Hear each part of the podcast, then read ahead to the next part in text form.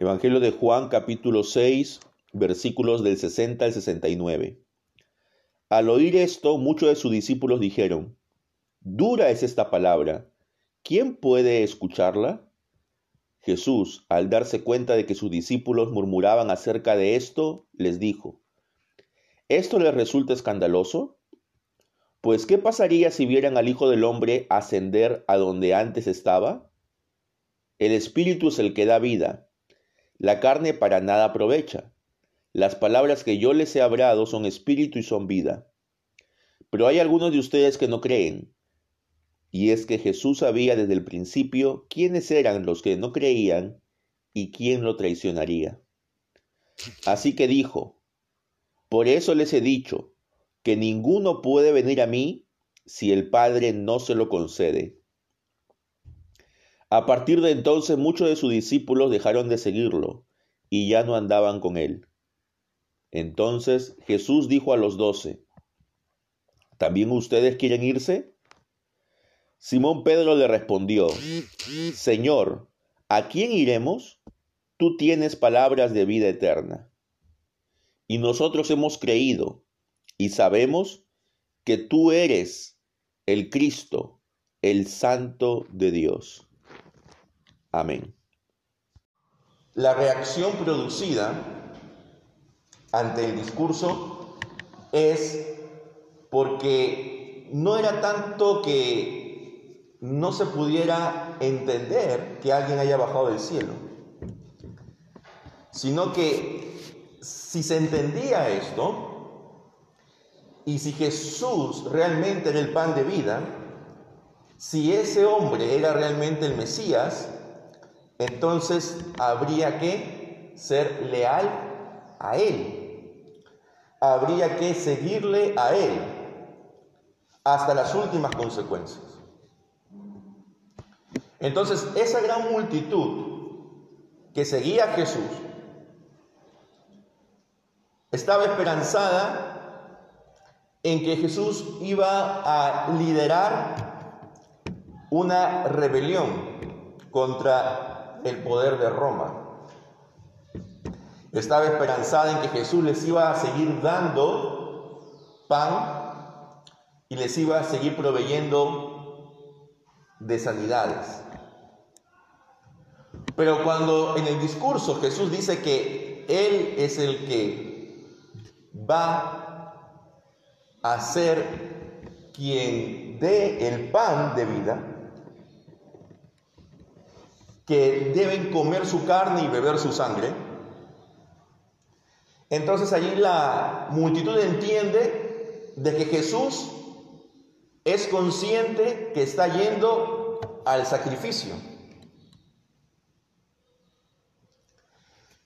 Y por supuesto, si tú estás detrás de una persona que dice, voy a sacrificarme, voy a morir, entonces las expectativas del futuro no son tan promisorias.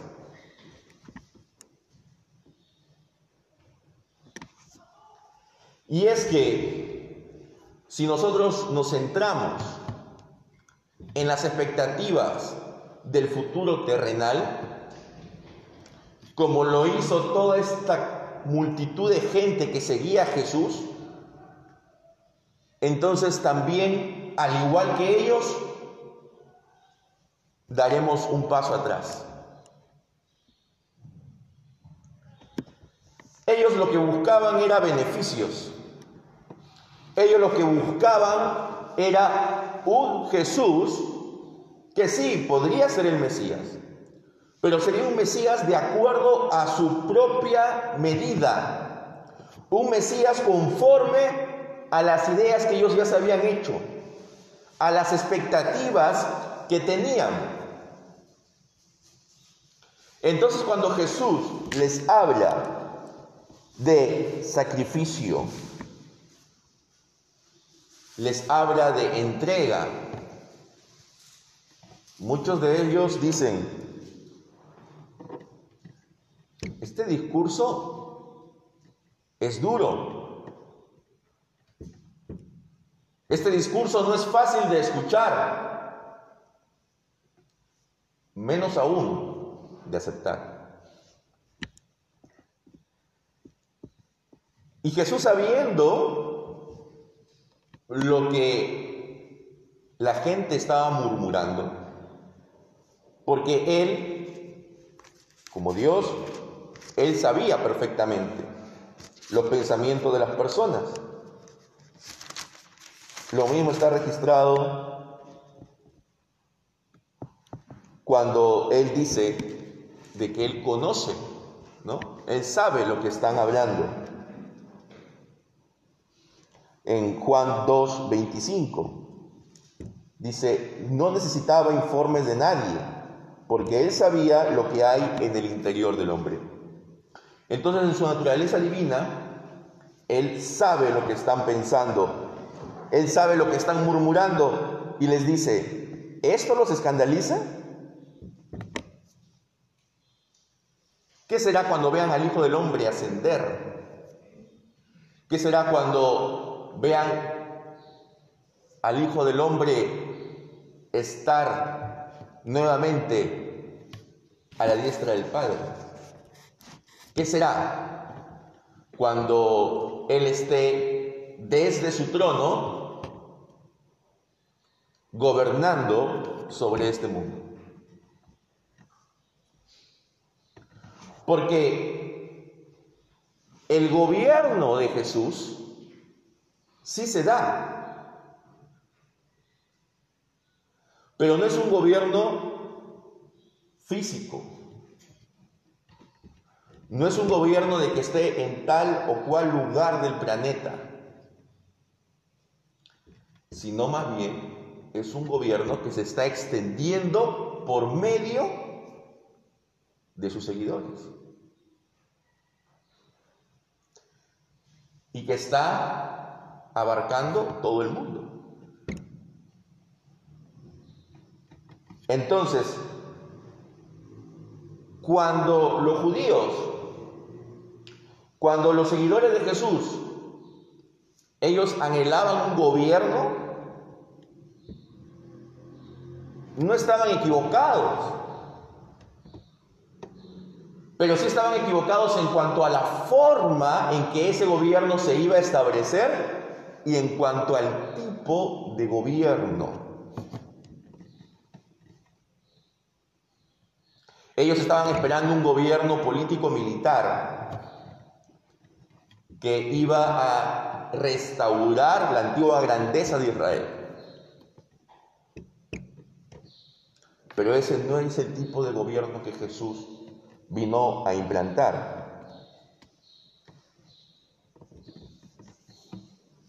Querer un gobierno político militar es carne, es decir, es nuestras emociones, nuestros pensamientos, la forma como una persona que está centrada en las cosas de este mundo piensa y la carne para nada aprovecha. Pero es el Espíritu el que da vida. Y las palabras de Cristo son las que dan vida. Como el Espíritu llega a nosotros. Cuando nosotros ponemos nuestra fe en Cristo. ¿Y cuándo ocurre eso? Cuando ¿Ocurre eso, hermanos? Cuando escuchamos la palabra, las palabras de Cristo dan vida. Y entonces, Jesús sabe de que algunos de los que le rodean no van a creer. Es más, sabe que aún uno de los que va a seguir con él, al final lo va a traicionar. Pero a pesar de ello, él continúa. en su misión. Y él repite algo que ya habíamos visto hace dos domingos. En el versículo 44. Nadie puede venir a mí si no lo atrae el Padre que me envió. Aquí en el versículo 65 dice, nadie puede venir a mí si el Padre no se, le, no se lo concede. Entonces, Jesús entiende de que estas personas que lo rechazan es una reacción natural. Lo natural es que las personas rechacen a Jesús. Que las personas solo se acerquen a Jesús por algún interés temporal.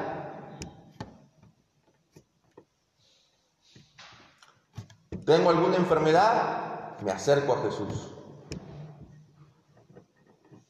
Tengo algún problema en mi familia, me acerco a Jesús. Tengo algún problema en mi trabajo, tengo algún problema de dinero, me acerco a Jesús. Pero cuando ese problema se va, entonces yo también me voy con el problema, me alejo. ¿Por qué? Porque estoy igual que esta multitud que tenía una fe débil, una fe basada en las cosas materiales.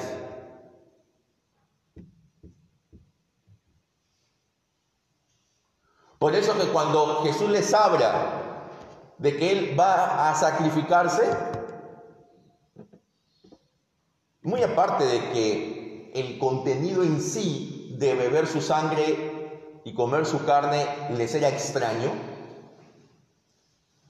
ellos entendían de que ahí había un componente sacrificial y eso no les gustaba.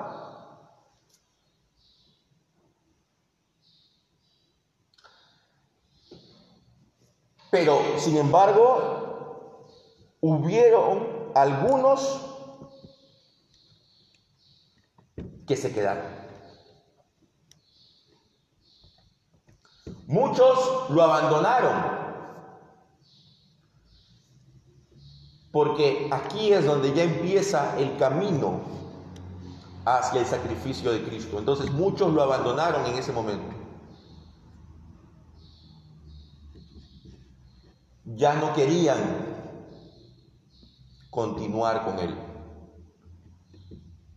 Porque no era el tipo de Mesías que ellos estaban buscando. No era el tipo de Mesías que ellos anhelaban. Y Jesús les dice a aquellos que están más cerca de él, a los doce, al ver que muchos se fueron, él les dice, ¿también ustedes quieren irse? ¿También ustedes quieren abandonarme? Él sabía, por su naturaleza divina, que ellos no lo iban a abandonar, pero él estaba esperando qué iban a responder. Y entonces Pedro, tomando la voz como portavoz de los doce, dice, Señor, ¿a quién iremos? Te hemos escuchado, te hemos visto hacer las obras que has hecho y solo tú tienes palabras de vida eterna. A pesar de lo que te pueda ocurrir en el futuro y lo que eso implique para nosotros, no te vamos a abandonar. Y ahí hay una confesión de fe que implica de que nosotros, más allá de ver el cristianismo como una serie de reglas o como una serie de doctrinas,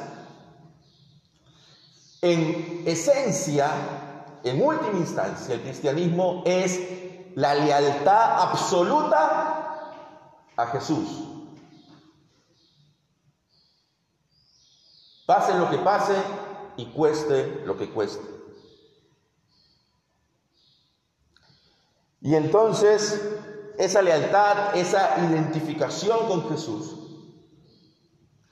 es lo que Pedro dice, no podemos ir a ningún otro lado, no podemos ir detrás de ningún otro maestro, porque solo tú tienes palabras de vida eterna.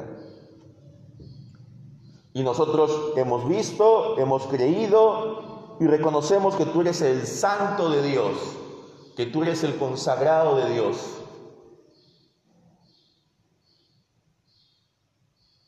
Esta frase, el santo de Dios, la decían antes, ¿quiénes? En algunas liberaciones que hace Jesús, los mismos demonios, ¿no? Identifican a Jesús como el santo de Dios. Él es el elegido. Él es quien había de venir. Y entonces los discípulos todavía, cuando hablo de los discípulos aquí me refiero a los doce, todavía no tenían una claridad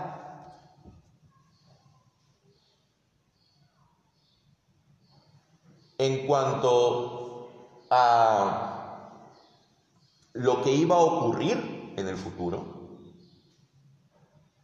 Sí sabían de que había un sacrificio, pero no sabían cuándo ocurriría ni cómo ocurriría. Pero a pesar de eso, ellos continuaron con Jesús. Porque solo Él tiene palabras de vida eterna. Hermanos, la vida que tenemos aquí es importante.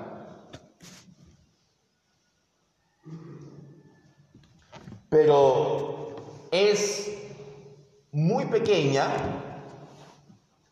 en comparación a la vida que ha de venir. Y si nosotros realmente anhelamos formar parte de ese reino en plenitud, con Cristo, tenemos ahora que identificarnos con Él. Y el identificarnos con Él va a provocar que quizás algunas personas nos abandonen. El identificarnos con Él va a provocar murmuraciones,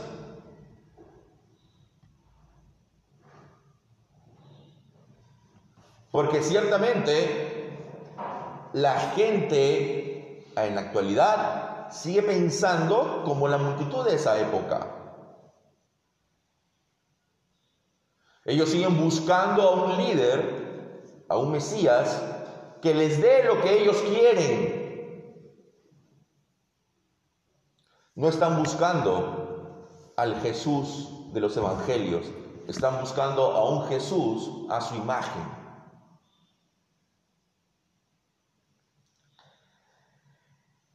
Ante esto, nosotros tenemos que ser claros y decir que solamente estamos identificados con el Jesús que está aquí en los Evangelios, con el Jesús que ahora está reinando a la diestra del Padre, pero que primero fue humillado para luego ser exaltado.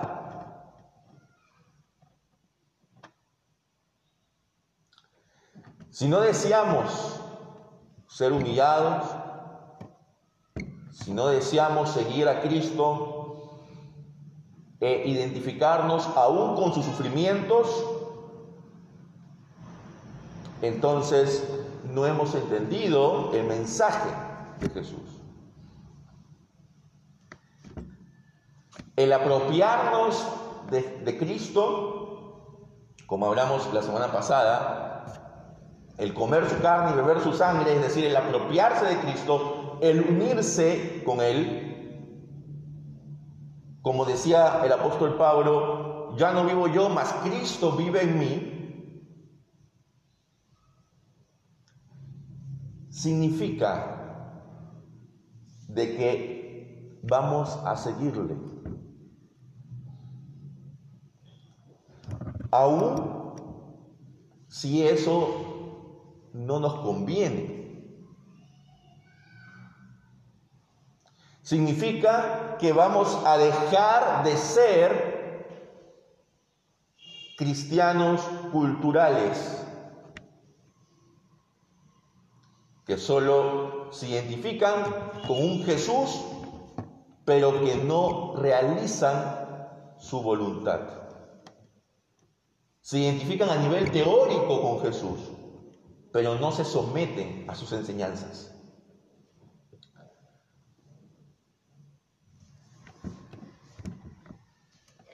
Ser seguidores de Jesús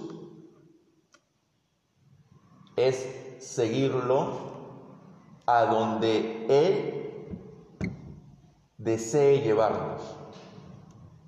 Ser seguidores de Jesús es estar con Él en cada momento.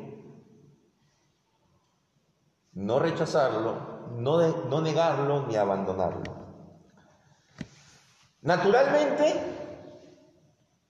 eso es difícil.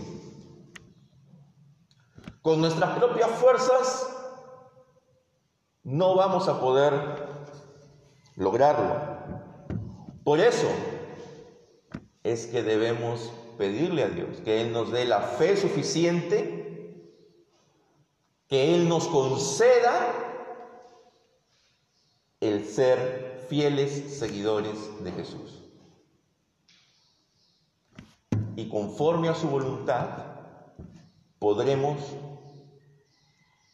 seguir en la carrera hasta el final.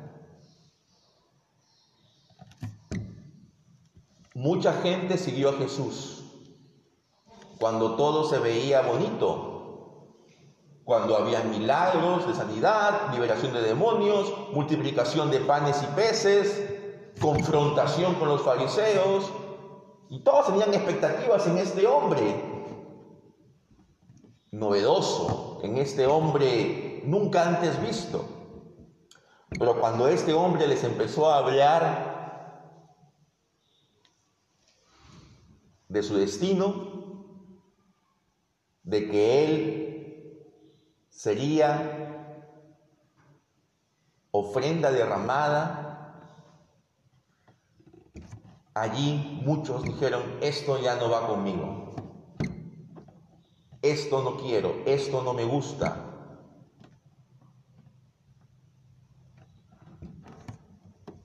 Y así somos muchos en la actualidad. Por ello, hermanos, es de que al igual que los doce, nosotros al quedarnos con Él, damos muestra de que solo Él es quien nos puede dar las palabras necesarias. Solo Él es el quien nos transmite la verdad por la cual debemos vivir. Porque la verdad es la que nos hará libres. Porque solamente aquellos que viven conforme a las enseñanzas de Jesús son verdaderamente libres y solo ellos están en camino hacia la patria celestial. Que Dios nos conceda formar parte de este grupo. Amén.